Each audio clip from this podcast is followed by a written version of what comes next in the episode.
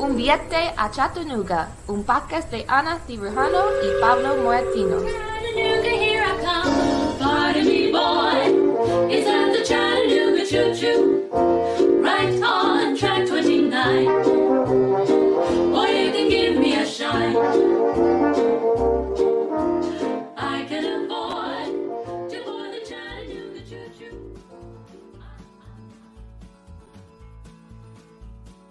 Muy buenas tardes, doña Ana Cirujano Garzo. Primera de su nombre, reina de la Casa de los Cirujans, señora de los siete reinos del diseño, Calesi de la Universidad del Pueblo, Media School, protectora de negocios digitales y orgullosa embajadora de ultramar del hosting Piensa Solutios. A sus pies, señora embajadora. Don Pablo Moratinos Almandoz, consultor de marketing online universal y perenne, esté donde esté. Actual Growth Data Lead en Product Hackers. Eh, señor, amo y señor de la cátedra de analítica digital en Prisma School, la Universidad del Pueblo. Especialista en marketing online en general. Y eh, la persona que más sabe sobre negocios online, data driven marketing y autor del libro del mismo nombre, Señor del Growth. Y si quieres eh, que alguien que tú conoces, que tú conozcas, monte un negocio y triunfe, regálale el libro de Pablo Moratinos, publicado por Anaya Negocios Online, Data Driven Marketing. Hazle un favor. Hazle ese favor. Hazle ese favor a esa persona. Hazle ese favor. Por solo 20 pavos, ¿no? ¿Cuánto cuesta tu libro, Pablo? 21 con algo, ¿no? 21 en Amazon, 22 en tiendas. Fíjate. 21 con algo. Sí, tiene 10 un pavitos. 0, 0, no sé cuánto por ciento de descuento en Amazon. Por lo que te cobran por una de pulpo y una caña. Bueno. Bueno, dos cañas. Igual te da para dos cañas. Con 22 euros. ¿A Depende cuánto, está- ¿A cuánto está una ración de pulpo? ¿16 euros o por ahí? ¿18? Sí, ¿no? Un poco, menos, igual. Mira, he estado, he estado este fin de semana en Cantabria, tío, y me he puesto de comer y beber súper barato. Pero es que ahora Es que, lo has que- dicho, tío, he pensado.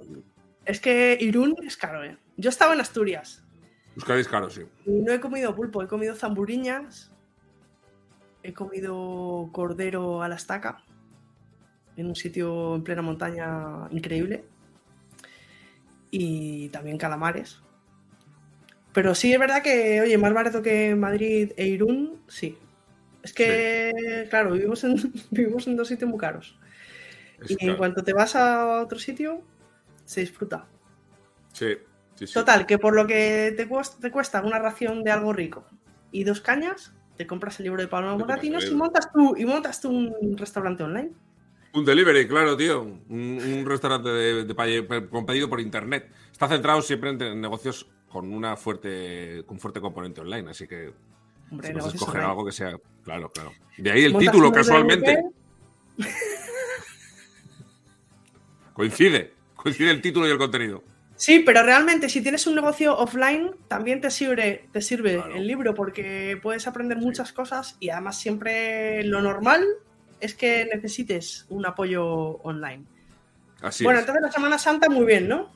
Muy bien, muy bien. He estado en Cantabria y he estado después en Azpeitia, en, una, en un torneo de balonmano y en otro en un torneo de fútbol, y muy bien. En balonmano nos ha ido regular, tirando a mal, pero nos lo hemos pasado muy bien. No hemos ganado, pero hemos aprendido. Y en fútbol, muy bien. E incluso poniéndole las cosas muy difíciles a los Asuna, al Madrid, le hemos ganado al Burgos. Leña ahí a equipos importantes, muy bien, muy bien, se nos ha dado bien. Oye, quiero, quiero aprovechar una cosa, porque habrá gente que dirá, qué raro, Pablo no está grabando en la cabaña en la que suele grabar. Bueno, he tenido una- un conflicto con mi, con mi webcam, tengo una, una facecam de estas del gato. Si hay alguien en el chat que me quiere hacer una recomendación de una webcam guapa, que me diga que estoy pensando en un cambio de webcam, que me dejéis ahí. Moratinos, pídate eso. Mira, esto que lo tenía que haber compartido en la pantalla, pero lo estoy compartiendo en plan cutre, a ver si consigo Sí, esto es- enfocar. Lo, lo estás haciendo un poco como si estuviera hablando con mi madre, ¿eh? Ahora mismo enseñándome una imagen digital en el móvil. Sí, Hola, porque no estaba preparado, porque esto es reality podcasting. Qué guapo Pero ahí se ve bien ya. ¿Qué carne es? Esto es cordero a la estaca. Qué guapo. Lo había enfocado y se me ha ido el. Joder, que sería un poco como lo que hacen en Málaga con las sardinas, pero con el cordero, ¿no? Efectivamente, parecido. espetos de cordero. Es, tienen una, una especie de bañera muy grande metálica eh, donde meten, hacen una hoguera, una fogata grande y va poniendo ahí el, el cordero pinchado. En... Qué rico. Muy rico, sí. Perdón, perdón los veganos, pero Te llaman, te llaman bien Juner, ¿eh? Por tu forma de compartir screenshots, te llaman bien Juner por aquí en el chat. No, lo que pasa es que no me da vergüenza eh, utilizar tecnologías, métodos poco ortodoxos, con tal de que poder compartir con, con mi familia Chattanooga eh, esta forma de comer cordero que es tan. Bueno, que si vais a Asturias, probad el cordero a la estaca porque es, bueno, pues algo muy bueno. Es algo bueno si no eres vegano. Si hay, si en algún momento quieres compartirnos alguna idea visual de la que no tengas una imagen y quieres pintarnos un óleo, siéntete libre, ¿eh? Hombre, ¿no crees que sería buena idea? Si yo tengo- Es fantástico. Lo que pasa es que es lenta la comunicación, tío. A base de pinturas al óleo se nos va a hacer largo el programa, cirujano. Pero mira, lo importante es compartir, da igual las herramientas. Correcto. Eso es un aprendizaje. Lo importante es que yo pues, he podido comunicar lo que es el cordero a la estaca para las personas que puedan verlo, claro. Sí. Ujú. Y también, bueno, con la descripción es- hemos puesto el alt con, con la- el alt de la imagen con la Es descripción verdad, de, verdad, de los expertos de Málaga. Texto alternativo. Bueno, pues yo creo que sin más dilación, Pablo, si no tienes ninguna noticia más, ya que hemos estado en Semana Santa y poco hemos currado, poco hemos currado, poco, pues eh, tenemos que, si te parece, vamos ya a dar paso a mi tocaya. Mi Correcto, querida vamos. amiga Y tocaya Ana Gavilán. Ana Gavilán, más conocida como la bruja escarlata. Vestida de verde pelirroja, sí, señor. ¿Qué pasa, Ana Gavilán? Bienvenida al tren. Ué, yo ya me he subido en esta estación y súper contenta y así de poder veros. Y, y- y os me voy a poner ya súper mega, ¿no? Sí, ponte- Ahí, ahí, ahí. Date luz, date, date luz. ole, qué guapa. Ay. qué guapa. Que se vea ese pelirrojo ahí. Que cuando Muy me bien. pongo el foco este hay gente que me dice, uy, mm, rejuvenece. Digo, pues todos los días, a todas las horas. Ay, Hazte un brazo articulado para llevar el foco todo el día por la calle enganchado ahí de un arnés o alguna cosa así. Uy, mira, Hostia, esta que baja, bien va. Sí que, Seguro sí que que cambiaría, ¿eh? cosas. Si quitamos los focos. Algún día podemos hacer una de sin focos. Eh, reality podcasting sin focos. Y nos salen las ojeras. eh, esto, lo otro. Lo iba a hacer, lo iba a hacer, pero no, que ya soy suficientemente mayor. Iba a deciros, pues se me vería así, pero no, no, no. Pablo- un susto de esos de, de Instagram. Sí. ¿Sabes que hay algún chatanuger, alguna chatanuger por ahí que todavía no sabe quién es No puede ser. Ana Gavilán? No puede ser. Pues No puede lo ser, ponemos todo el mundo lo sabe, pero hay quien quiere saber un poquito más. un poco más. Le ponemos solución inmediatamente. Mira, Ana Gavilán, eh, podemos decir que es de esa generación presente. Que usaba un ruidoso modem para conectarse a internet y que por tanto pues ha podido ver crecer estas redes de prácticamente cero hasta lo que es actualmente. Hay gente que a esto hay gente que a esto diría que tiene más años que un bosque en esto de internet, pero no, es lo que tiene es mucha experiencia.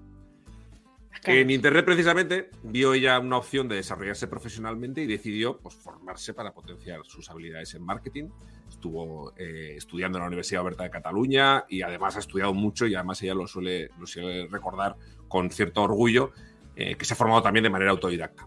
Desde el año 2016 trabaja como autónoma en su propia consultora de marketing y de gestión de proyectos, aunque si profundizáis un poquito en, sus, en los entresijos de su LinkedIn, descubriréis una amplia experiencia como delineante que nos tendrá que contar porque es otra de esas personas con un futuro, digo con futuro, con un pasado que tiene poco que ver con el actual dentro del, del mundillo WordPress. Es algo que nos hemos dado cuenta de que se repite con cierta frecuencia. Sí. Precisamente, Ana es muy conocida dentro de la comunidad WordPress por su trabajo, especialmente en el área de marketing. Llegó a la comunidad en el año 2008, eh, perdón, 2018, gracias a que fue voluntaria en WordCamp Barcelona. Estaba pensando ahora que precisamente es justo el tiempo que hace que no hay una WordCamp en Barcelona. Así que fue llegar la Gavilán y dijeron, no hacemos más. Y lo rompí todo. Dije, esta que no vuelva. Exacto. Hoy, hoy en mal. día, ya ves, hoy en día es una de las personas que más empuja a nivel de generación de contenidos dentro de la edición española del sitio oficial de WordPress, de WordPress.org, y colabora de forma muy activa además con muchas WordCamps por toda España eh, e incluso fuera de España también, por ejemplo, con, con WordCamp Europe, en todo lo que tiene que ver precisamente con la organización, el marketing de contenidos y todo eso.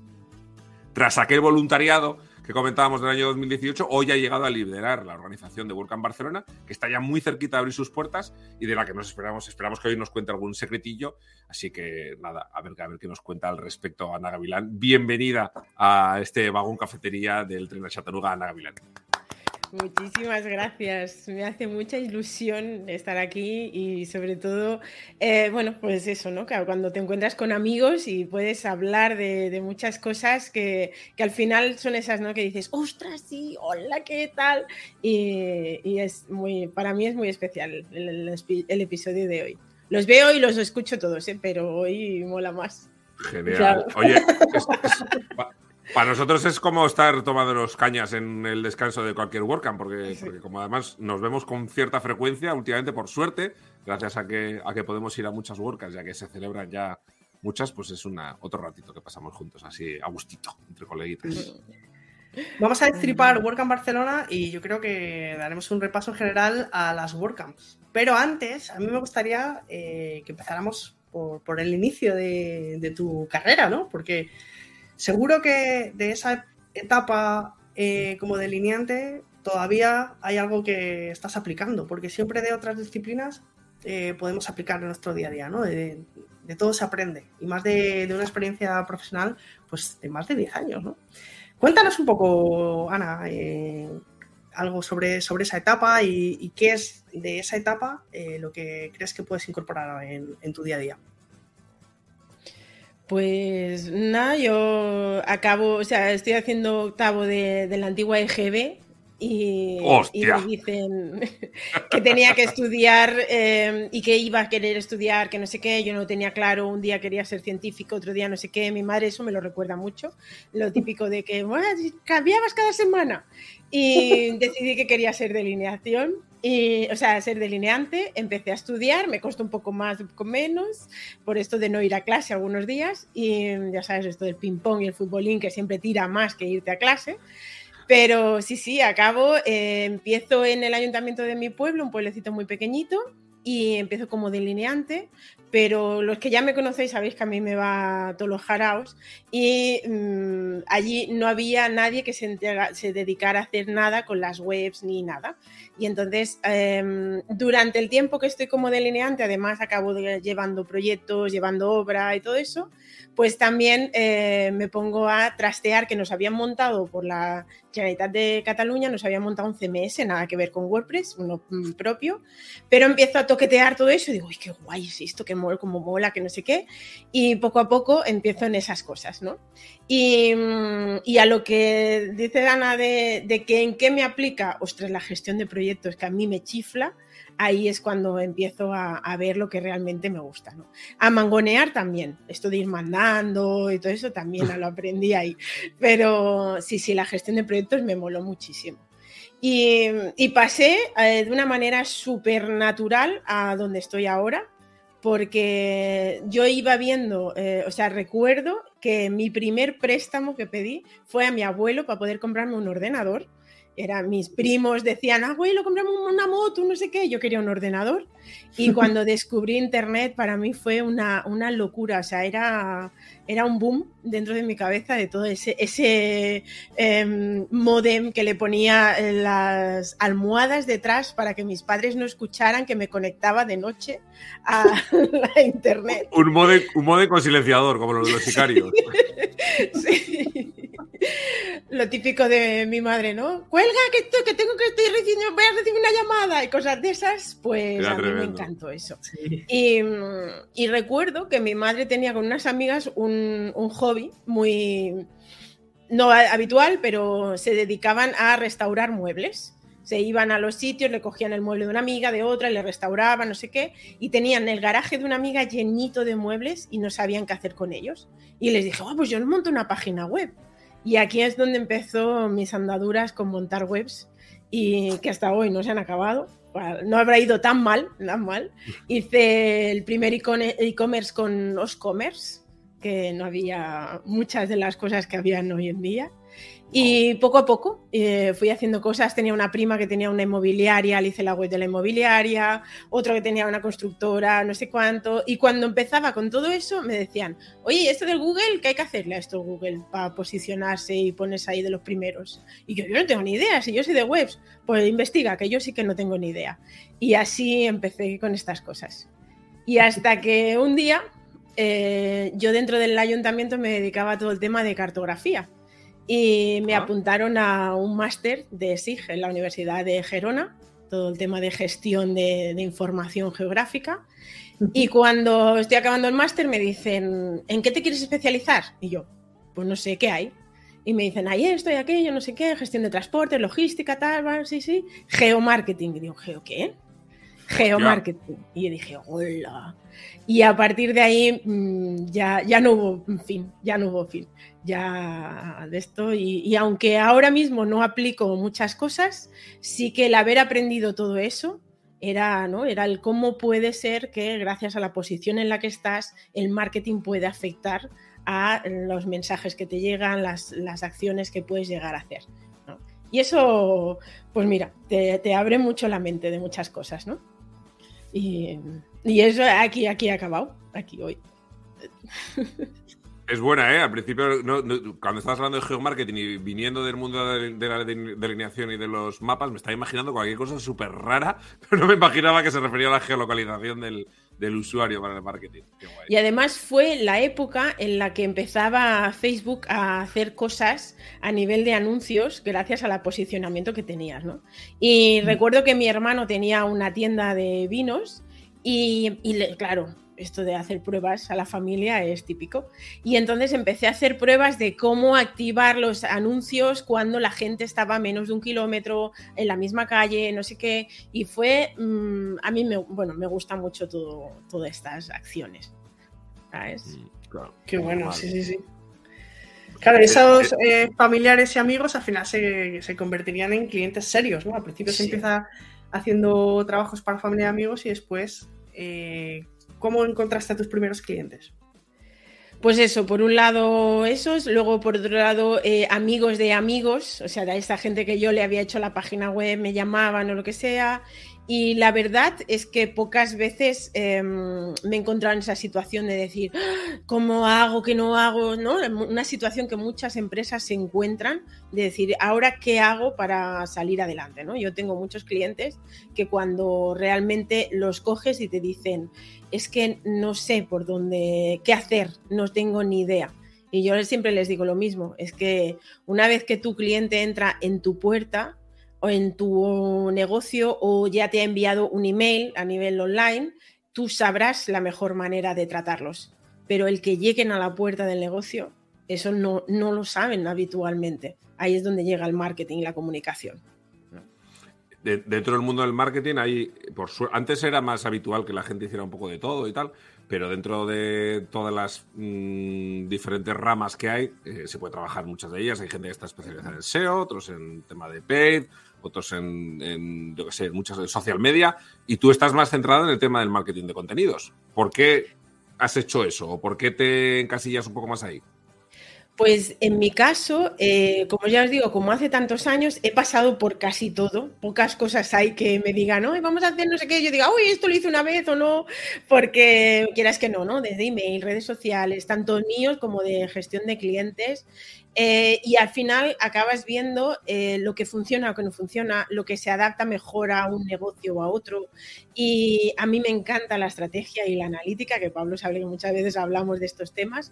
Y, mm, entonces al final ves que, no, no, es simplemente el coger y decir, mm, pues venga, vamos a hacer un Instagram y a 15 días más tarde ya me he cansado del Instagram porque no veo nada y porque no. Hay que ponerle una estrategia a, esa gestión de contenidos, ¿no? Hay que ponerle em, un objetivo. No es, uy, ahora se lleva TikTok, vamos a, hablar, abrir TikTok. Ahora mm, dicen que los emails, venga, vamos a montar emails, ¿no? todas estas cosas hay que saber mm, que no hay que hacer las cosas porque sí. Cuando tú te dedicas a cualquier negocio, no dices, uy, me voy a hacer carpintero. Y de aquí 15 días, no, que me, ya no la carpintería parece que no se me daba bien. Y no, no, no, tienes que saber exactamente lo que necesitan tus clientes y dárselo, que eso es lo importante. Pregunta personal, ¿eh? eh personal quiero decir, eh, esto ya son como manías mías. Dime que hubo una época en, durante este tiempo, esta horquilla de tiempo en el que has trabajado un poco. Eh, bueno, antes estuviste trabajando también en, otros proyectos, pero ¿hubo algún momento en el que te definiste como community manager? Sí. Sí. Todos hemos pasado por ahí, ¿no? Y el que no miente, porque la verdad es que a mí eh, me ha costado mucho tiempo definir según qué cosas, porque como era eso, que hacía tantas cosas, definírselo a mi madre me cuesta más todavía, porque a día de hoy todavía no sabe lo que hago. Es más, hace como dos años o así, me coge y me dice, ay, Ana, he hablado con un chico majísimo que me ha dicho hoy que tiene, tiene un trabajo para ti, que no sé qué, no sé cuánto. Y yo, ay, qué bien, qué bien, mamá, sí, sí. Me pone en contacto con esa persona y cuando hablo con ella, resulta que buscaban un informático. Y yo digo, mamá, si esto no tiene nada que ver con lo que yo hago. Puede la la impresora, ¿no? Sí, más o menos. Y entonces es como, mm, ahí, ahí, estoy todavía, diciéndole a mi madre, ya le digo a mi madre, mamá, hago página web, mamá, hago página web, ya está. Y ella ya se ha quedado con él. Claro, claro, sí, sí. Es un Pero lo de las redes sociales, Ana, tú siempre insistes, ¿no? En que, que hay que darle la, la importancia que se merece y que mucha gente usa las redes sin cabeza y poca gente sabe sacarle partido, ¿no? Sí, sí, la verdad es que porque además es eso, ¿no? Como pollo sin cabeza, hoy abro no sé qué, ah, ya no me ha funcionado, hice no sé qué y no me ha funcionado, pero ¿por qué? ¿No? Eh, mira, ves lo de la, comunidad. Marta, sí, aquí servimos pato, pero luego otra cosa es cobrar por ello. Pues em, sí, mucha gente coge y dice, más pues ah, eso, ¿no? Ahora se lleva TikTok. Venga, todos a mover el culo en TikTok durante 15 días, 27 vídeos, a las horas que toquen, todos los vídeos seguidos. O sea, llego un día y digo, ahora tengo media hora que no hay ningún cliente, me pongo y los cuelgo todos los que había preparado, o en cualquier red social, ¿eh? Y 15 días más tarde es que no me da tiempo porque ya no puedo, porque ya tengo mucha de esto, porque yo esto no es lo mío y lo abandonan. Y luego lo mejor de todo es que este tipo de gente, tres meses más tarde dicen, pues ahora vamos a ir a Instagram, venga, y hacen lo mismo, lo mismo en otra red social y al final llega un momento que... ¿no? O el cliente, no sé si os ha pasado alguna vez, de, no, porque a mi vecina le funciona. O sea, le entran clientes están entrando tres clientes al día con el Facebook. Y dices, pero a ver, si en tu caso no se aplica el esto, pero que a mi vecina le funciona, pero se dedica a lo mismo que tú, no. ¿Hace el mismo contenido? No, pues entonces, claro que le puede funcionar, pero a lo mejor a ti no. Y eso es una cosa que hay que trabajar mucho, el mindset del, cliente, hay que trabajarlo mucho. ¿eh? Pero bueno, bueno, con datos muchas veces eh, los datos nos dan muchos argumentos ¿no? para, estas cosas, ¿no? para poder eh, convencer al cliente.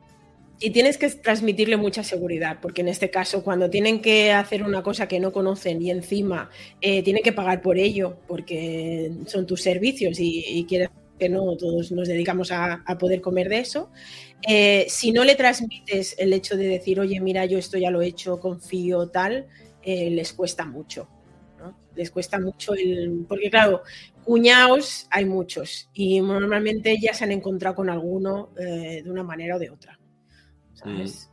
Entonces hay que saber transmitirle al cliente con datos, con seguridad, con esto de mi experiencia es esta, te puede ayudar. Yo siempre digo que yo la, bola mágica la tengo pedida en Amazon, pero hace tiempo que no llega, no sé si estará agotada y, aunque, y aunque voy de verde y, pelirroja, de bruja tengo poco. Bueno, no abramos el chat para, no abramos el chat para debatir eso, ¿eh?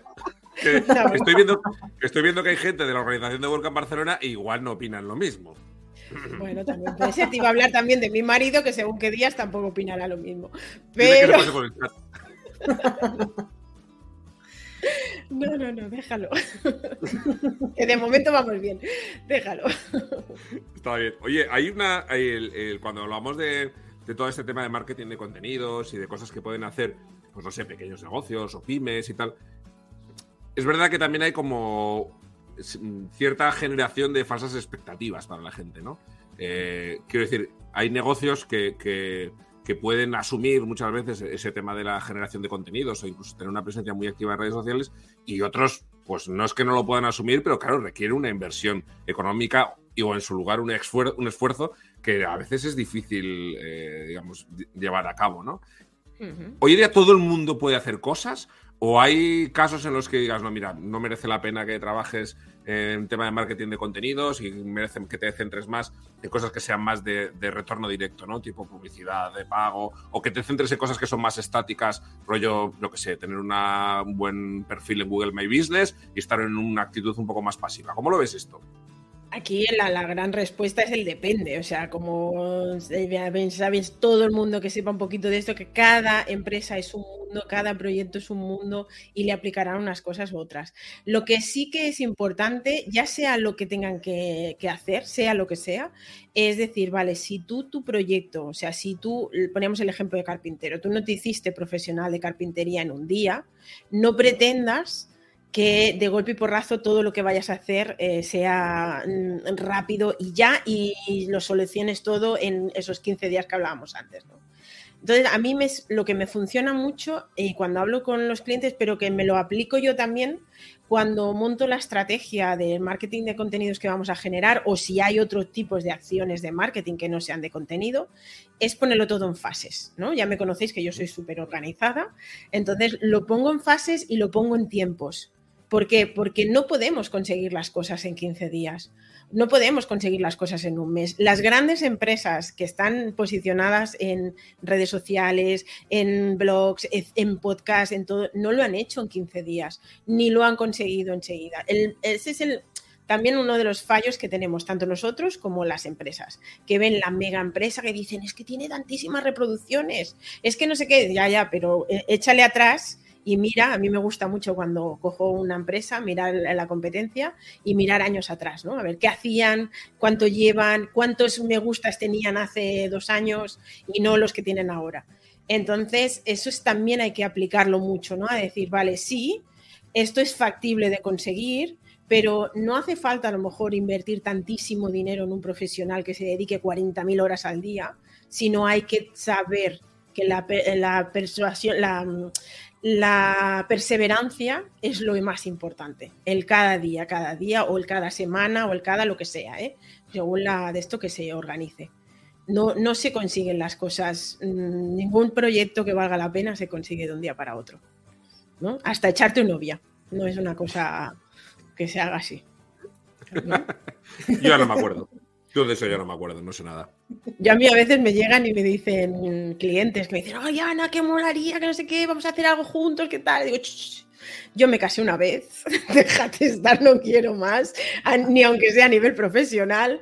Y si nos casamos, el primero viene el noviazgo. Así que conozcámonos primero y luego veremos si todo esto encaja o no encaja, ¿no? Pero lo mismo, se necesita un tiempo. Y te tiene que gustar, ¿no? Hablando de noviazgos y hablando de perseverancia. Te tiene que mm. gustar mucho eh, lo que hagas, ¿no? Para crear contenido. Sí. O sea, crear contenido tiene que ser el fin en sí mismo. Como lo hagas solo porque es un medio para atraer eh, clientes o para vender más, eh, al final te vas a aburrir, ¿no? Como decías tú con TikTok, a los 15 días te vas a cansar de hacer vídeos si no te encanta hacer vídeos, ¿no? Y yo, por ejemplo, hay gente que les digo, ¿cuál es tu mejor manera de comunicarte? Que te gusta hacer fotos, te gusta, o sea, yo tengo clientes que em, son una patata para todo esto, son una patata, entonces no, deciden no hacer nada. Pero yo tengo una clienta, por ejemplo, que se dedica a todo el tema de la cosmética. Oye, se levanta cada mañana con la cara recién lavada, se pone un moño así que le da igual y ella coge, mira, vamos a ponernos esto, vamos a hacer aquello, ¿qué tal? Y dices, yo eso sería, yo no sería capaz de hacerlo. E, y en esa constancia. Lo, del moño en concreto. Pues. Yo el moño sí, lo del maquillaje no. Yo no, pero. Yo tengo más probabilidades con el maquillaje que con el mono. Con el moño. Pero ahí es lo que me refiero, ¿no? Esa persona está sacando naturalmente su manera de crear ese contenido. Hay otra persona, por ejemplo, que le encanta, tiene, un almacén, es, es simplemente coger ideas, ¿no? Un almacén. Y me está grabando vídeos desde WhatsApp, cómo se mueve la, la máquina, cómo trae, cómo viene. Luego eso en redes sociales, la gente somos súper marujas, preferimos ver eso que no ver un, dos y tres, ¿no? O sea, ese rollo que dices. ¿Sí o no? Sí, sí. Hay que, esto para la, para, la, para la gente que no sois del Tristrol no lo vais a reconocer, pero está, Sí, exacto. Pero no, no, me- ponle reels, ponle reels en Instagram y estamos en lo mismo. O sea, Dice- que dice Tristrol, dice cualquier eh, Sí. sucedáneo similar. es ese formato. Pero Oye, no, eh, pues, En en todo esto, em, claro, estamos hablando de, de marketing de contenido, estamos hablando de contenidos y de redes sociales, pero en algún momento en tu vida aparece un, el WordPress, como lo llaman algunos, el WordPress, y, y- y qué supone esto para Ana Gavilán? Pues supone, bueno, además, te voy a contar que la culpable de todo esto está presente. ¿Sabes? Que se ponga ¿Quién así, que se ponga así, mírala, la, la, la tocaya. Eh, yo llevaba muchos años utilizando WordPress y haciendo webs con WordPress y, y yo no conocía la comunidad y veo WordCamp Barcelona, mm, no sé qué, digo, ah, pues voy a ir, venga, va. Y vi- se buscan voluntarios. Y dije, pues ya que me meto, me meto hasta el final, ¿sabes? Me apunté como voluntaria y la, en Barcelona habitualmente lo que se hace es el contributo, se hace un día antes, el día de la comunidad, se hace un día antes de, de las ponencias. Y me presento allí, yo no tenía ni idea de nada, no conocía a nadie, nadie, nadie, o sea, y me ve una tal Ana Cirujano que me dice, va aquí a la mesa, ¿qué tal? Estamos en diseño, ¿qué tal? Y me estuve, yo, primero de todo, spoiler, eh, soy una patata dibujando, o sea, yo hago los muñecos de palo. ¿Vale? O sea, conmigo con el diseño, nada. Sé lo que quiero, pero no sé hacerlo. Así que. Y, y la Ana lo sabe que hay veces que le mando audios y le digo, no sabes esta semana las cagadas que he hecho en Figma porque no, no, no lo pillo. Total, que mm, me pongo allí, empezamos, nos explica qué es la comunidad, qué se hace, cómo de esto empezamos a mirar cosas. Yo os digo yo que no hice ningún ticket porque claro, era modificar cosas de diseño. Y yo dije, vaya, sé que la cague más gorda de lo que ya hemos dejado. Y, y yo no sé si Ana se acordará, pero le dije, mira Ana, en diseño no, pero a partir de ahora voy a colaborar en la comunidad. Y así ha sido. Empecé en el equipo de marketing a nivel de España y, y bueno, al final soy responsable del equipo de marketing de, de WordPress España y, y me ha llevado a también enamorarme de las WordCamps y hacer ruta por las WordCamps todas las que puedo. Y es más, no solo ir a las WordCamps, sino intentar involucrarme y ayudar, ¿no? Porque para mí yo creo que uno de los equipos de las WordCamps que más trabajo lleva al no poder controlarlo, no que lleve más trabajo que los demás, sino como no lo controlan, es todo el tema de comunicación. Entonces, ahí... ¿Qué quieres decir con que no, con que no lo controlan? Pues que normalmente las personas que formamos parte de una WordCamp no tenemos por qué dedicarnos a lo que sea, ¿no? Es esto de que tú qué haces, ah, pues yo llevo patrocinadores, ah, yo llevo eh, el catering, yo llevo, y no, no nos dedicamos a eso. Y, yo he visto gente que, que se dedica a lo mejor a temas de comunicación y la comunicación de una WordCamp es muy, difícil, muy diferente. Difícil, lo puedes hacer todo lo difícil o todo lo fácil que quieras, ¿eh? Y, y a mí me ha llevado pues a eso, a poder ir ayudando y primero em, relacionarme directamente y gestionar el equipo de comunicación de, de unas cuantas WordCamps ya. Eh, y actualmente, pues me- la idea era dejar a las personas a nivel local allí que pudieran saber gestionarlo. Y ahora muchas veces, pues entro simplemente a dar soporte y hacer un poco como mentora de comunicación o lo que sea. Pero de todas maneras, estoy medio involucrada en casi todas las WordCamps de España de este año, pues en todas, digamos. Pero Claro, bueno. es, que, es que a nivel de comunicación también es verdad que ha habido, ha habido una evolución muy grande, ¿no? En estos últimos, no sé, 5 o 6 años. Claro, al principio una WordCamp podía ser un evento relativamente pequeño en el que se juntaban poco más de un centenar de personas, en el que simplemente llegaba a un grupo ya muy de frikis, eh, muy acérrimos a, lo que era el, sistema o el propio, la propia comunidad, hemos pasado a eventos muy grandes de varios cientos de personas donde además la expectativa es que se una mucha gente nueva, eh, conseguir llegar a gente que no está dentro del, del mundillo WordPress directo, por decirlo de alguna manera, y claro, eso requiere, es un nuevo reto a nivel de comunicación porque hay que intentar llegar a esa gente. Antes la mm, comunicación apenas existía, era, bueno, eh, Claro, decirlo, Claro, decir los organizadores en redes que se hacía y ya estaba, pero ahora hay que llegar a gente que no sabe que existen las WordCamp. Y hemos pasado a pedirnos cosas como hacer notas de prensa, cosas que antiguamente montabas, decían, oye, la WordCamp tal, de tal día, tal día. Eh, utilizábamos el Twitter, que es donde normalmente está la comunidad de WordPress. Los que íbamos un poco ya lo teníamos bastante rodado, con que nos lo dijeran una vez ya nos acordábamos y ya tirábamos a eso, ¿no? A buscar que las máximas personas estén, mira, Nuria, eh, una de las que me aguanta el día a día. Julia Nadal y Rovira, que es Chattanooga de Pro de, las primeras. Medalla de oro. Normalmente, normalmente, sí, medalla de oro en Chattanooga. Normalmente no puede venir porque desde que estamos volviendo de Chattanooga, que cambiamos el, horario porque volvemos, vamos por la tarde porque volvemos de allí. Ya no puede Nuria, pero hoy ha venido para escuchar a Ana Gavilán. Ah, Nuria, otra crack en comunicación, ¿eh? Bueno, pues mira, hablando, hablando de esto, ahora que ahora comentamos de Nuria y también está por aquí José, que también, José Conti, que también está en la, organización. Em, y una tal Marta Torre, que también la conocemos de algo, también va a hacer algo. A mí me suena. A mí me suena.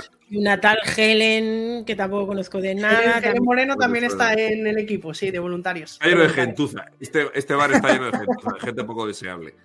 Eh, te decía antes, antes comentábamos un poco en plan broma que tú estuviste en. que tu bautismo, tu bautismo de fuego fue en, en WordCamp Barcelona 2018.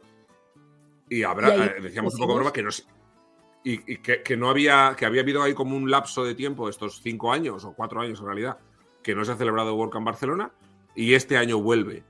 Y claro, este año es un equipo que no tiene prácticamente nada que ver con el que organizó esa última WordCamp Barcelona 2018. Eh, ¿Cómo os animáis a semejante movida y cómo está siendo la experiencia? Pues eh, yo entro inicialmente como llevando el equipo de comunicación dentro de la WordCamp. Al final, por motivos de la vida, acabo siendo la responsable, digamos, o poco, poco la irresponsable de la WordCamp más que la responsable. Mm, y, la verdad es que yo ahora tengo la sensación de que todo está muy controlado, pero quedan muchísimas, muchísimas cosas por hacer a 28 días de la WordCamp. Yo creo que vosotros que habéis sido líderes eh, habéis estado en la misma situación y entendéis ¿no? Eh, lo, que es decir, tengo mil papeles de cosas que hay que solucionar y, y todavía de esto, pero por suerte no hay nada que queme. No hay, muchas cosas que hacer, pero tú ya tienes muy claro todo lo que hay que hacer, ¿no? Es una sensación de, control que, no deja de ser, ser, pues eso, mucha responsabilidad y mucho tiempo dedicado, pero que una vez que ya sabes lo que tienes que hacer, eh, porque tú ya tienes mucha experiencia, es la primera vez que eres líder, em, pero has estado en, equipos de, de, organización de WordCamp ya muchas veces. Entonces, bueno, pues sabes perfectamente lo que hay que hacer y ya es pues hacerlo y ya está. Pero es verdad que últimamente las WordCamps yo diría que son como WordCamps de autor, ¿no? Cada líder eh, pone algo diferente, algo distintivo y cada WordCamp tiene su personalidad, digamos, ¿no? ¿Qué es lo que tendría que ser, ¿no? El reflejo del equipo. El, el, reflejo de coger y decir cómo queremos que sea nuestra WordCamp. Y no el concepto de qué vamos a hacer mejor que el anterior, ¿no? Porque no, tiene gracia entonces. El, jugar a eso nunca ganas. No, bueno, pero sí que está bien eh, que entre todos eh, reutilicemos los recursos que ya se han utilizado en otras webs, los aprendizajes, eh, lo que funciona, lo que no funciona, o sea, todo eso. Sí, ¿no? y la GPL a tope para ahorrar tiempo. Claro, yo, por todo, no, lo digo también porque no creo que sea una competición insana, ¿no? Y simplemente, oye, hemos llegado hasta aquí, pues a partir de ahora vamos a mejorar, ¿no? Desde el punto de vista de cada uno, ¿no? Que lo que a cada uno le parezca que es mejor, porque igual tú crees que, ha habido algo mejor que para otros peor. Sí, eh, pero bueno, va a eh, gusto es, muy sano el no la competencia, sino el que, que, partas de ahí, ¿no? Que el listón cada vez esté más alto en ese sentido, ¿no? En que cada, cada aprenda de los errores del anterior y de las cosas buenas de, nosotros en esta WordCamp, una de las cosas que era, o, para mí, ¿eh? o sea, y, luego hemos compartido todos los del equipo, es que las WordCamp son locales y que lo que tenemos que hacer es tanto ponente como eh, asistente intentar que sea al máximo eh, local porque realmente creo que cada uno tenemos un talento, cada uno tenemos un don y que hay muchas personas que, mm, que no o no saben o no pueden o no quieren tener una visibilidad extra dentro de redes sociales, dentro de, charlas, de lo que sea a nivel nacional, internacional, lo que sea. ¿eh? Eh, y ese talento nos lo estamos perdiendo. Entonces, creo que es importante que le demos visibilidad a mucha gente porque, y además lo he visto ahora con, el, programa de la Work en Barcelona, de mucha gente que es local y que dices, y nos van a hablar de esto y nos van a hablar de aquello, cosas muy interesantes. Entonces, mm, era una de las cosas que teníamos muy claro, que fuera local y al ser local también nos iban a hablar en catalán y, aunque no se asuste nadie, que también hay charlas en castellano y en inglés. Y entonces ahí nos puede, podemos aprender un poquito de muchísimas cosas que, creo que, mira, aquí es que nos ha quedado una web muy bonita. Nos ha dado un montón de problemas, pero... bueno, como debe ser. Full site editing señores. A mí me parece muy interesante que haya, sobre todo, eh, pues, por supuesto, charlas en el idioma local, por supuesto, pero también en inglés. Me, parece muy guay porque, además, Barcelona, que es una ciudad tradicionalmente cosmopolita, ¿no? Yo creo que siempre se ha definido así a Barcelona, ¿no? Más, mucho más abierta a Europa que Madrid, por ejemplo, y mucho más, más fácil de viajar para todo el mundo, ¿no? Yo cuando voy por ahí, eh, Madrid no lo conocen, Barcelona y el Barça sí cuando te vas a Asia, ¿no? O sitios remotos, se conoce mucho más Barcelona, ¿no? Creo que está mucho más abierto al mundo. Y también para la gente de la comunidad, ¿no? A Madrid igual no vienen, pero a Barcelona como, supongo que será porque tiene playa. A mí me cambia la gente la cara. Digo, Spain, y dicen, ah, Barcelona. Y yo, oh, Barcelona, Barcelona. yo, sí, sí, Barcelona. Claro, entonces me parece genial que pongáis eh, charlas en inglés, porque así eh, hay un montón de gente súper interesante. Eh, que hablan inglés y que podemos conocer sin tener que ir a Estados Unidos, a Alemania, a Holanda, ¿no? Eh, que podemos ir a Barcelona a conocerlo, ¿no? Y me parece, me parece muy guay. Que en pocas, en pocas WordCamps se hacen charlas en inglés, eh, aparte de Barcelona. Eh, yo no recuerdo, creo que en, Canarias también se hizo alguna en inglés, pero bueno, no suele ser habitual. No, no es habitual, pero ha habido, ha habido WordCamps que lo han hecho, ¿eh? sí, sí, sí, WordCamp Bilbao 2017 hubo charlas en inglés e incluso contaban con traductores simultáneos para que la gente con cascos pudiera escuchar la charla en traducida. Es verdad, la, que hizo, la, que hizo, buenas coditas, es verdad, sí. Pero bueno, que no suele ser habitual que me parece muy, muy guay. Creo que en Gran Canaria también ha habido charlas en inglés en alguna edición. sí, sí, lo he dicho, he dicho Gran Canaria. Ah, perdón, Gran Canaria has dicho, sí, perdón. Veo que para, para, poder asistir a WordCamp Barcelona, que tendrá, que, tiene como 30 charlas, tendrá algo así. 29. Eh, así. 29.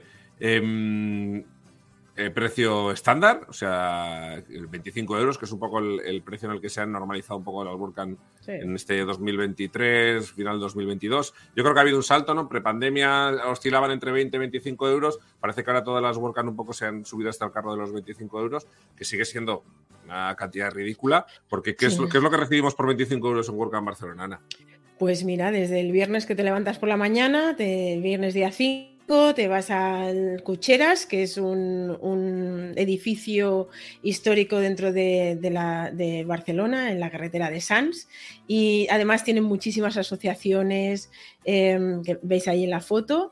Y, ahí empezamos el contributor con café de bienvenida, empezamos a hacer las, las, las mesas de contributor, tenemos comida, y, entonces incluso durante todo el día vamos a hacer un do action, que es como una hackathon, donde vamos a hacer una página gratuitamente para una asociación, una protectora de animales, de Gerona en este caso.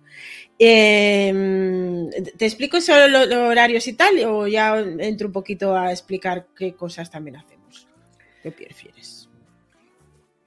Lo que diga cirujano.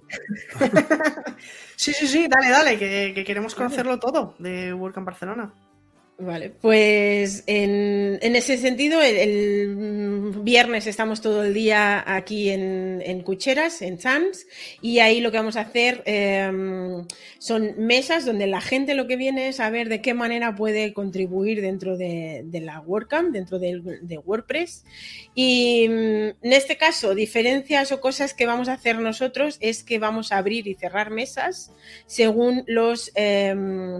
Los mm, ratos que tenemos, ¿vale? ¿No? O sea, desde la hora de que empezamos hasta el desayuno, el desayuno a la comida y la comida que nos vamos, vamos a hacer mesas, pues por ejemplo, un caso muy claro.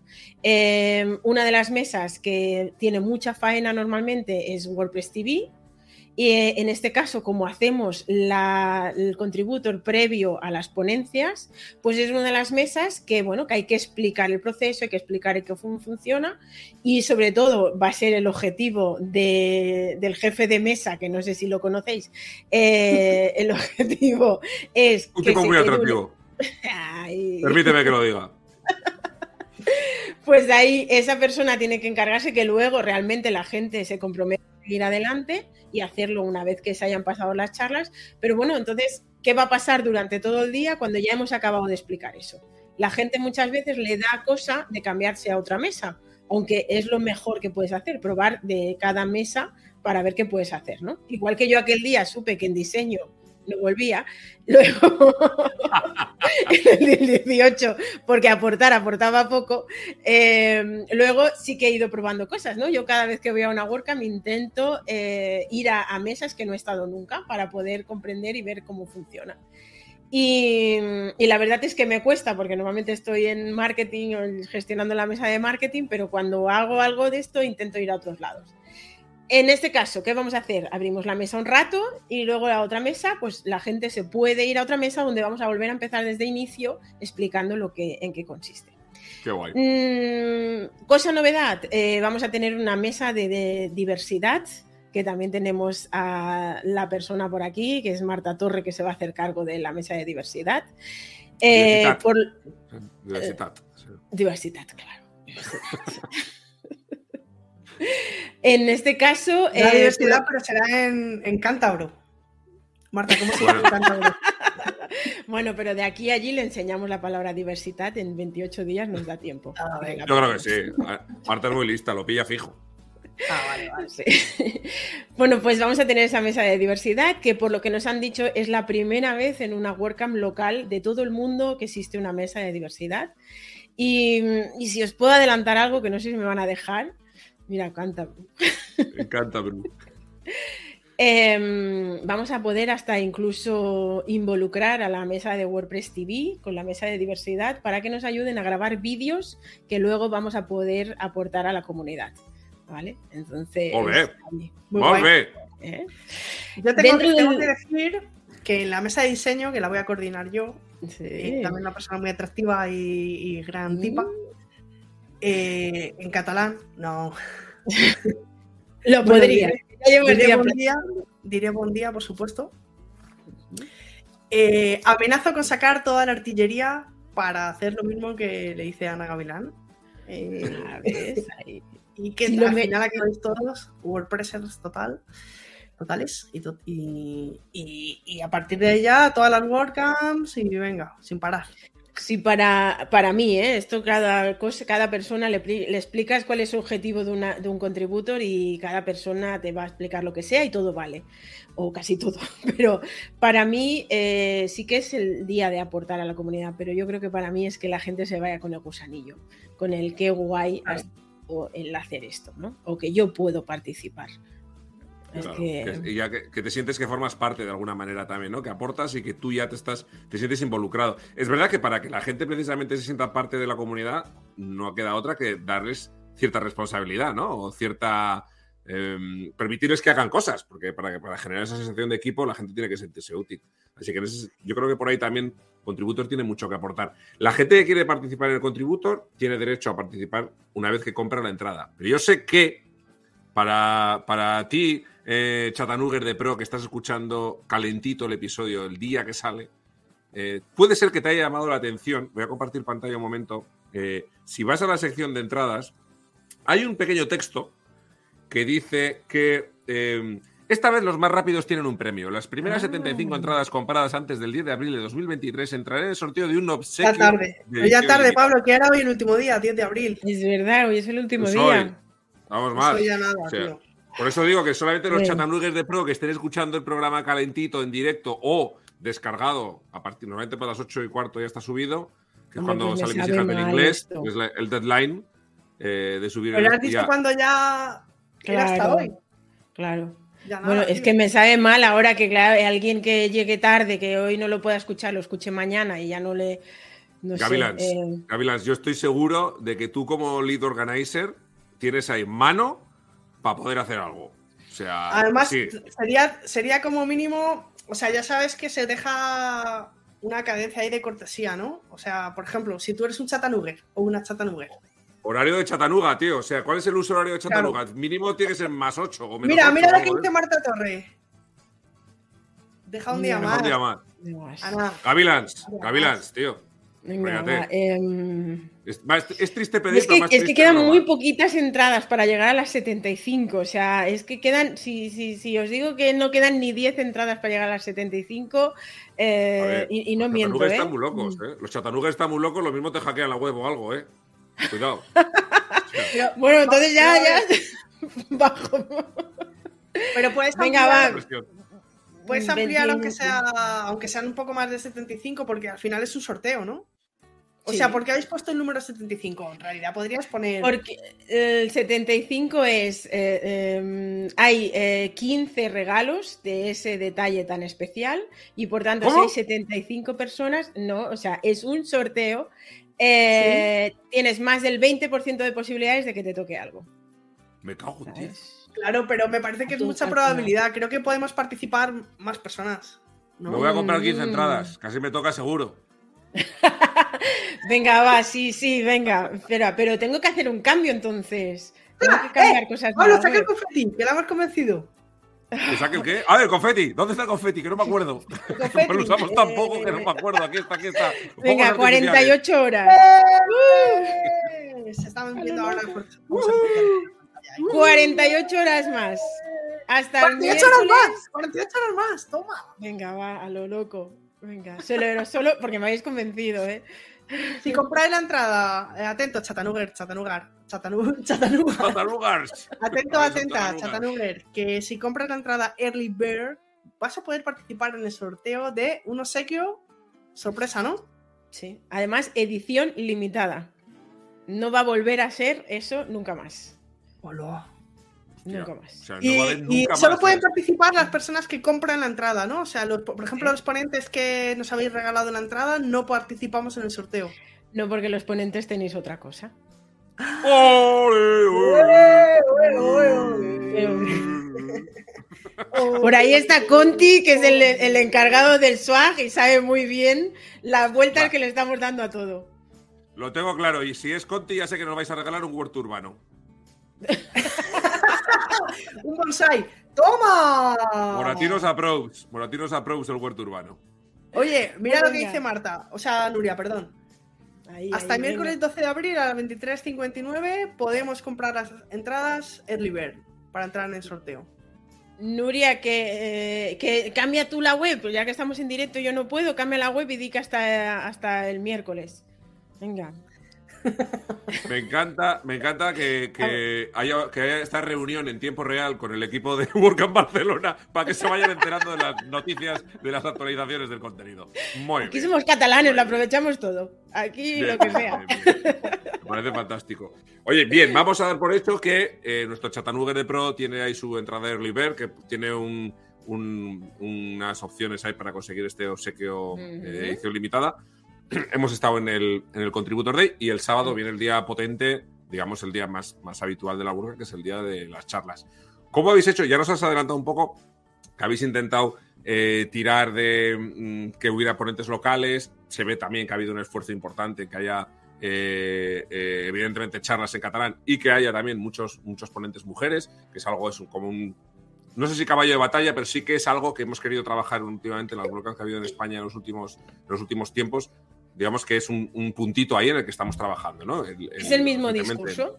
Tenemos mucho talento, hay muchas mujeres con muchísimo talento que por un motivo o por otro, por lo que sea, eh, no se ven capaces de subir a un escenario y, simplemente hace falta de un empujoncito y decir, venga, va, que tú puedes y que yo voy a estar ahí detrás tuyo. Y, eso ha, sido la, la, lo que al final hemos podido ver, ¿no? Que hemos tenido más presentaciones, ya no como elegido como ponencia, sino más presentaciones de mujeres que de hombres en las ponencias. Sí que es verdad que los hombres han enviado más propuestas, ¿vale? Pero ha habido más mujeres que hombres. Eh, las mujeres normalmente entran una y Nuria, venga, ya ha conseguido. Nuria, yo luego te escribo, dice, esta lo que quiere también es el regalo. ¿Eh, la Marta? a ver si como trabaja más le vamos a dar dos. No, no, no, no. no. bueno, el caso es que habéis, habéis trabajado en ese sentido. Habéis trabajado en ese sentido, ¿no? Eh, ha sido muy difícil el tema de la confección del, programa? Es decir, Pero espera, Pablo, que, estaban explicando una cosa que creo que es muy interesante. Lo de que las, las, chicas envían una propuesta y los chicos envían muchas. Eh, creo que es digno de comentar porque... además, y muy pensada. La, la, propuesta de las chicas es como, voy a hacer esto, aquello, tal, te ponen, hasta, te ponen hasta el temario de lo que van a hacer, o sea, cómo van a esquematizar la ponencia. Y nos hemos encontrado presentaciones de hombres del rollo de, mm, tengo idea de, y ya os explicaré si me cogéis. Muy grande. así, así. huevos. La seguridad, ¿no? Tiene que ver con, la seguridad. Eh, bueno, eso, eso no tiene que ver con la seguridad, tiene que ver con ser un chapuzas, eh, perdona, Ana, pero sí, sí para no, no, no, no, no, no me refiero a eso que está mal, digo a lo de, a lo de las ah. chicas que necesitamos ah, demostrar por inseguridad, estar ¿no? muy eh, seguras porque estamos acostumbradas a que se nos exija más. Bueno, es por, sí, por, por educación. Una educación de un tipo, una formación de un tipo, o una no educación de otro tipo, ¿no? Yo creo que es un poco así. Y aquí lo que hemos hecho a nivel de ponencias, hemos hecho una parte em, general en el auditorio, abrimos y cerramos la, la WordCamp en el auditorio y ahí se mantienen charlas a nivel de SEO, de marketing, de contenidos, de comunidad, de, muchas, de muchos temas muy variados y de niveles muy variados. Y luego, por otro lado, hay un track, una sala en la que vamos a ver todas las cosas de principiantes desde que yo acabo de entrar en el mundo WordPress o acabo de entrar eh, a tener mi negocio y montarlo con WordPress, o no he pillado nunca de qué va WordPress, aunque haga mucho tiempo que lo tengo y quiero empezar a sacarle provecho. Y en este caso es toda una parte de esa, de, gente que, pues, taller desde cero, eh, consejos, eh, son temas muy, muy de nivel básico para que las personas lo puedan em, aprender desde ahí, ¿no? Y luego tenemos un tercer track, que es el avanzado. Mm, cariñosamente le hemos puesto el track de los frikis, porque normalmente hay muchas veces que se nos aburren, ¿no? Cuando intentamos ir a buscar. O sea, es muy difícil ir a, a una WordCamp, hay muchos tipos de perfiles y de niveles y que todo el mundo vaya, salga aprendiendo, compartiendo y encima disfrutando, ¿no? Y muchas veces estos frikis, donde, que yo no estoy en el caso, ¿eh? para mí el, nivel avanzado, sacaré la cabeza para ver cómo va el tema, pero seguro que no me entero de nada. Em, en este caso muchas veces dicen, sí, pero está guay, me lo he pasado muy bien, pero no tenían esa parte de saca el portátil y empieza a toquetear y a destripar cosas. ¿no? Y en este caso hemos querido tener ahí, porque también dentro de la organización tenemos unos cuantos de estos y, sabíamos que, pedían, lo pedían, lo pedían. Aquí el señor atractivo y yo tenemos una ponencia en el track de Frikis. Sí. Eso, eso iba a decir que, que, hayamos salido uno de los dos justo en el momento que catalogaba el, el track como track de frikis, ha sido mera coincidencia, no era algo que estuviera pensado. Cada uno está donde le toca, ¿eh, chicos? No sea, macho. Vamos a explicar cosas eh, muy avanzadas y pro, ¿no? Como, como dice el, track. Yo voy a explicar eh, el Developer Handoff, que es cómo preparar los archivos de diseño para que el desarrollador desarrolladora te haga la ola. Eh, y o sea, es, lo preparas. Esto no se lo pongas en un track de principiantes porque no van a saber. La charla se van a buscar mirando en, Google. ¿De qué, ha dicho que era? A ver, yo te diré, te diré. De pelo ver, de pelo ver. Te diré que yo voy a empezar desde, voy a empezar desde cero. Tengo media hora para explicar y voy a empezar desde cero a 100. Pero es verdad que voy a ir un poquito rápido. O sea que alguien que no sepa nada, nunca haya usado Figma, ni Penpot, ni nada, se puede enterar de lo que llegaría a aprender si, se pone con ello, ¿no? No es que bien porque nada de lo que digo. pero bueno, el desayuno, que ya se habrán hinchado café, ya irán y estarán bien. intentar explicarlo para iniciación, pero es verdad que el developer handoff es un proceso eh, que se hace si trabajas con una persona eh, que desarrolle. Si implementas en Elementor sin, sin, un diseño previo, no, no existe developer handoff, ¿no? O sea, que sí que es verdad que hay ciertas personas... Venga, vale, sí, es un poco avanzado, venga, vale. venga, vale. Lo que ahora me dirás que, que, lo que hace Pablo de analítica no es avanzado, también lo, vamos a pasar al, al Claro, para hacer un test AB primero has tenido que implementar la web, ¿no, Pablo? Os vais a cagar con los test Nivel pro. Testa B, Laika Pro. No, no, sí, va a ir, va a ir, voy a ir muy a saco. Voy a ir, además, vamos a hablar de Testa B con WordPress, de herramientas, pero precisamente en un momento mm, eh, ha coincidido en la presencia de esta charla en. Ha coincidido, vamos. En la presencia de esta charla en Barcelona con justo la desaparición de Google Optimize, la herramienta por excelencia de realización de Testa B en el mundo del marketing. Así que ahora hay que ver qué opciones nos quedan y vamos a ver cómo algunas opciones específicas para WordPress, pero vamos a ir muy a saco para hablar de cómo funciona un test AB, cuál es la, incluso la matemática, la ingeniería que hay por detrás y ver cómo, cómo sacar sobre todo ideas sobre qué experimentar para que aquella gente que todavía no, no ha hecho, sí que va a haber, digamos, una iniciación para aquel que no ha hecho test AB, pero no voy a explicar cómo se instala un plugin. Vamos a ver cómo explotar eh, los test AB en WordPress, no, no cómo se instalan. Vamos a ir un pasito más. Entonces ahora sí que me dais la razón, ¿eh? Son, avanzados. Está orientado, no está avanzado, está orientado a gente que quiere hacer dinerito por fin. gente que está ya obsesionada con el dinerito, ¿eh? Claro, porque ahí venimos a lo mismo. O sea, estos tres tracks no es sentarte a las 9 de la mañana y levantarte a las 7 de la tarde. Es poder ir de uno a otro cuando lo que quieras y como te apetezca. Las gafas hay que ganárselas, Gavilans. Las gafas de Leica Pro hay que ganárselas. Claro, hay que ser un pro. Claro. No, pero es pues verdad que si estás en una charla y te levantas y te vas a otra, el ponente no se va, no va a pensar que es que te, vas porque no te gusta la charla o lo que sea. Es que eh, te estás moviendo de track porque hay tres simultáneos. O sea, no hay problema. Yo yo, de hecho, no dejo de entrar en un track porque tenga que hacer algo después, ¿no? Y digo, bueno, pues entro en el en la primera parte y después me salgo, ¿no? Y no pasa nada. Ya se entiende. Siempre le puedes, cuando se está saliendo de la charla, le puedes poner una cookie y hacerle luego remarketing al, a ese asistente. Le estás persiguiendo luego. En este caso, no cuenta como rebote, no cuenta como rebote porque ya la asistencia ya. Ha estado más de 10 segundos, ha interactuado en algún momento, no rebote. Total, que todo está en WordPress TV a los pocos días, gracias al pedazo equipo español que tenemos.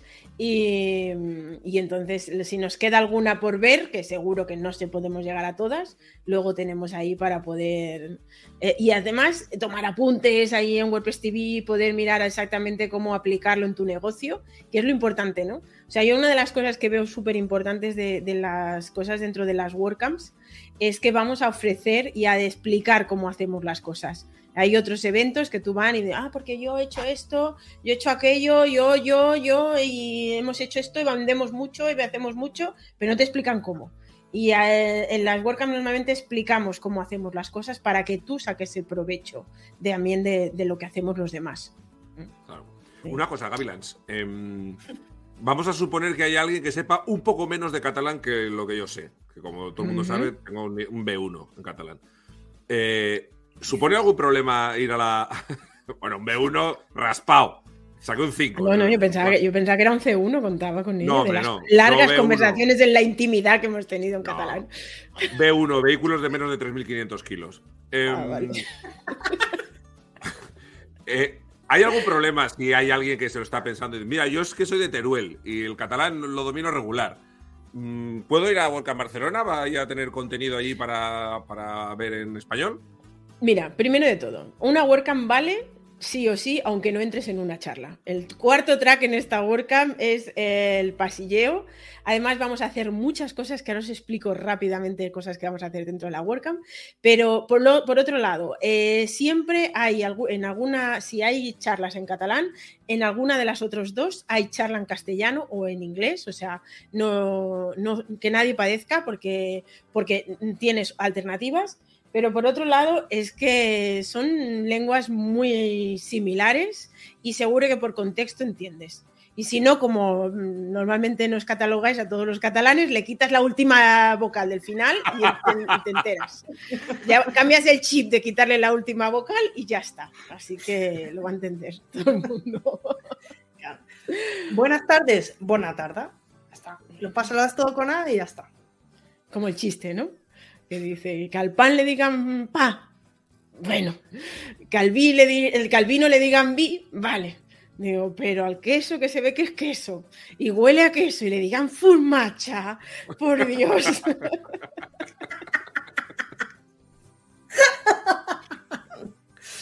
Pero bueno, se va, a entender, No hay ningún problema si no, si no hablas catalán, no hay ningún problema con que vayas a la horca. Y si no, eh, explícanoslo, que como hay varios que nos gusta cascar, te vamos a hacer de traducción simultáneo y te vamos a hacer hasta el resumen de lo que estamos haciendo. De, hecho, en el programa es, siempre hay alguna opción, en casi todos los, los, tracks hay alguna opción para ver una charla en español, o sea que tampoco supondría ningún problema. Yo la mía la voy a dar en español, ya os lo adelanto, voy a eh, quizás haga algunas fases en catalán, otras fases igual en esperanto, para seguir eh, involucrando a toda la comunidad. Si lo, importante aquí es comunicar, da igual en el idioma que se haga.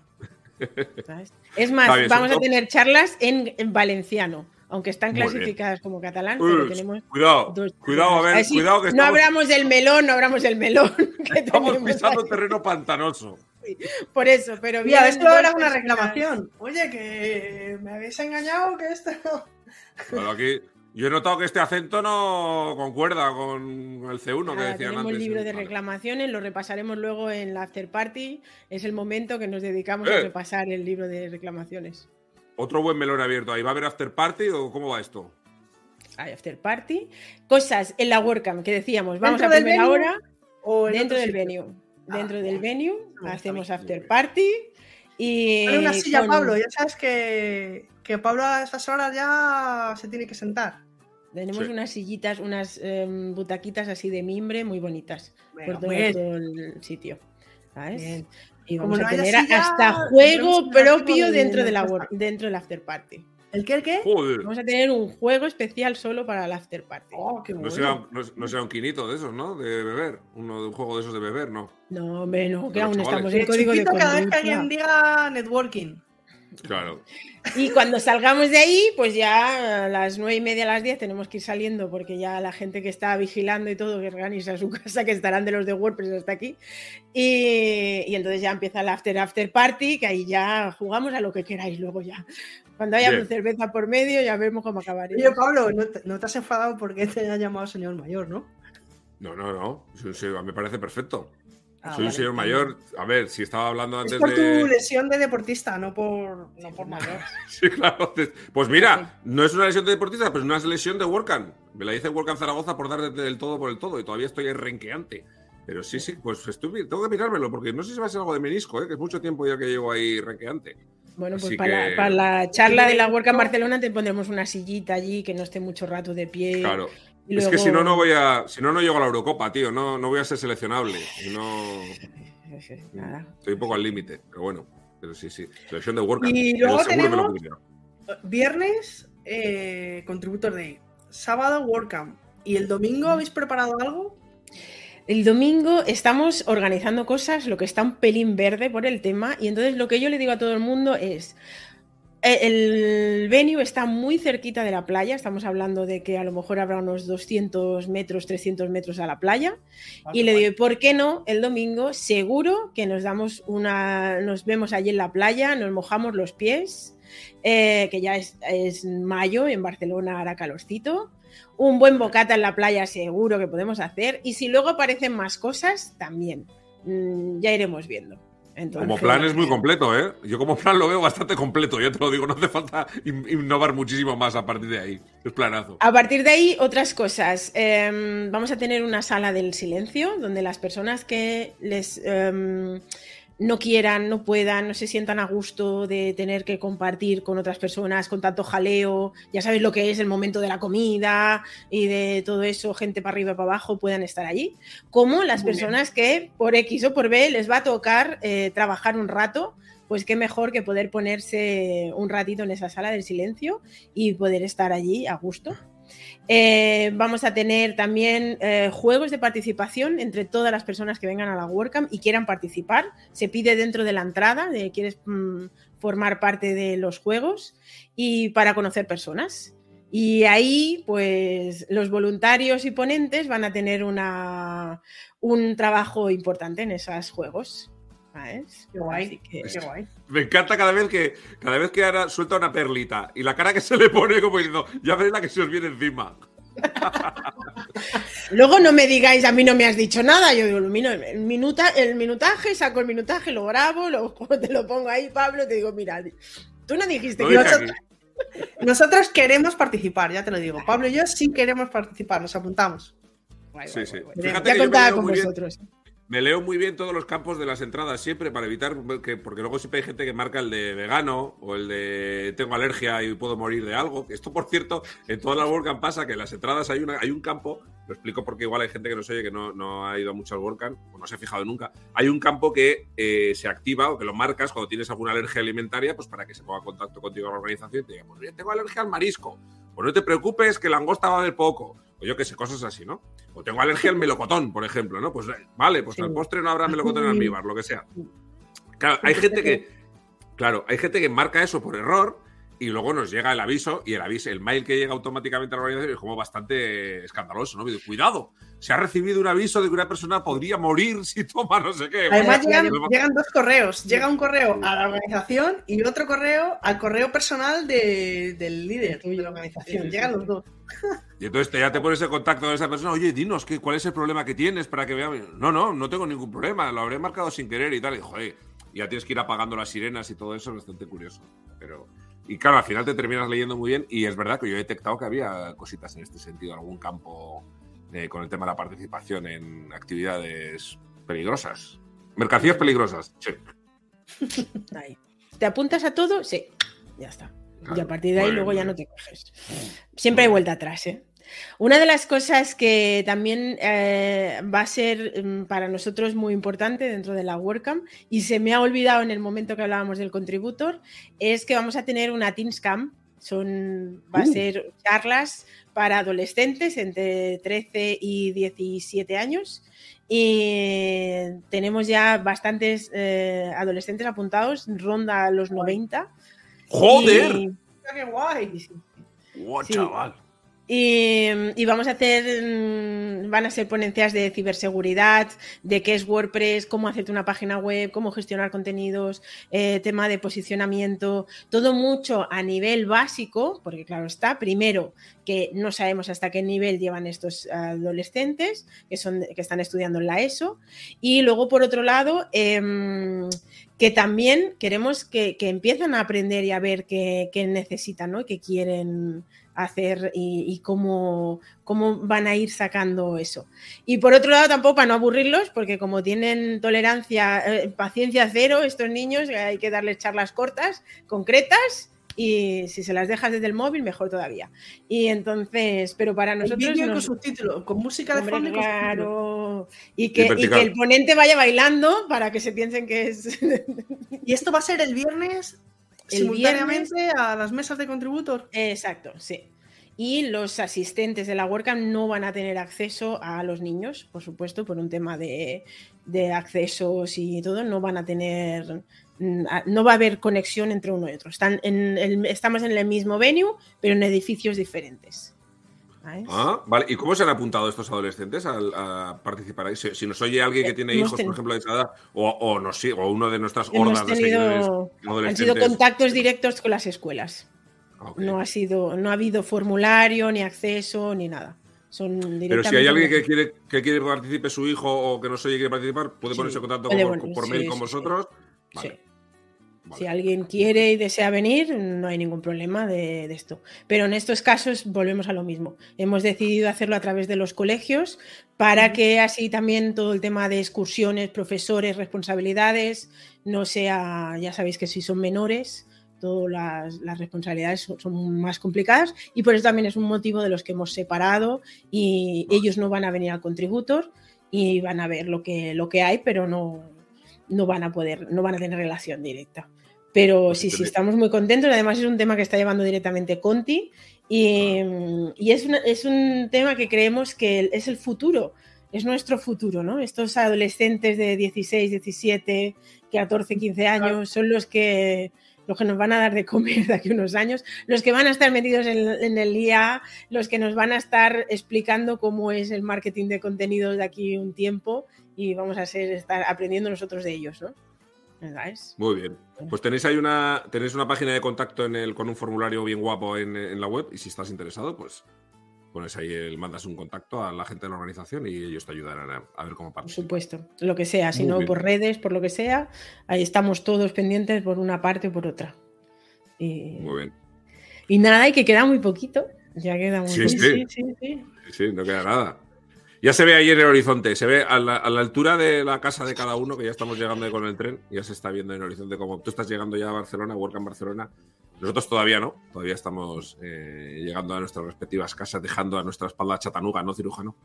Eso es, eso es, sí, sí, sí. Llegamos al final del episodio. Un billete a chatanuga.com para ver episodios anteriores. Dale a like y suscríbete, que no vivimos del aire. Y si te ha gustado el episodio, si te ha gustado mucho, compártelo. Y si no te ha gustado tanto, pues compártelo también, pero compártelo con tus enemigos. Si no tienes enemigos, compártelo con tus amigos, pero compártelo. Eso es todo lo que tengo que decir. Genial. Muchas gracias por haber estado con nosotros, Gavilans. Ha sido un placer. Ah, y quiero decir una cosa, eh, antes de terminar, que me ha dicho, me ha dicho José Conti, oye, no vaya jardín estás pisando. Y lo he hecho a propósito para que comentéis. Dejad los comentarios, que nos gusta mucho luego leer los comentarios y contestar los comentarios. Entonces, por eso de vez en cuando pisamos algún charco, eh, nos metemos a algún jardín, abrimos algún melón. Para que, no nos da miedo hablar de estas cosas, que hay que hablarlas, las que hagan falta. Así es como se da visibilidad a todo.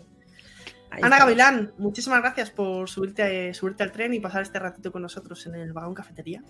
A vosotros. Y nos vemos, nos vemos en Work en Barcelona. De aquí plan. Sí. Muy bien. Muchísimas gracias. Un abrazo. Chao. Chao, chao. Un viaje a Chattanooga, un podcast de Ana Cibrujano y Pablo Moratino.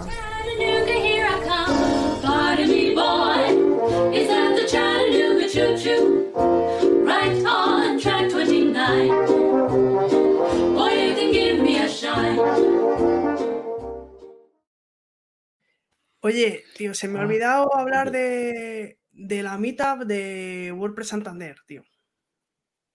Lo tenemos que haber dicho al principio y se me a a, que voy a estar en Santander el 20 de abril, que eh, organiza Marta Torre la meetup de Santander.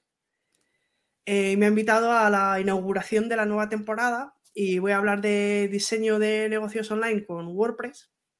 Muy de iniciación para, para que venga gente nueva, gente que no conozca WordPress y que quiera aprender desde cero. Y voy a hablar sobre cómo se diseña un negocio online, ¿no? La parte de investigación, desde que tienes una idea, pues lo que es un buyer personal, el benchmarking, el ver otros negocios, cosas así que hacemos los diseñadores, ¿no? Esa primera fase de diseñar tu negocio online. Y yo creo que habría sido interesante haberlo comentado al principio del episodio, ¿no? Joder, esto hubiera estado guay, qué putada, tío. No, de todas formas, casi el 20 de abril, nos da tiempo a comentarlo, si no, el siguiente lunes. ah, claro, también. Lo comentamos. Mm. Y por redes podéis ir poniendo cosas, ¿no? ¿Qué tal, Ana? ¿Cómo, ¿Cómo te has pasado?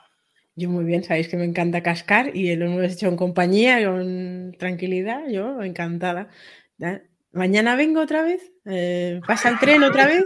Cuando quieras. Ya sabes que... Voy a ir a ver si hay billetes sueltos y, y yo cómo lo he hecho. ¿He hecho bien o no? Muy bien. Nunca no se dice, ¿eh? Yo creo que están los dientes largos de Work en Barcelona.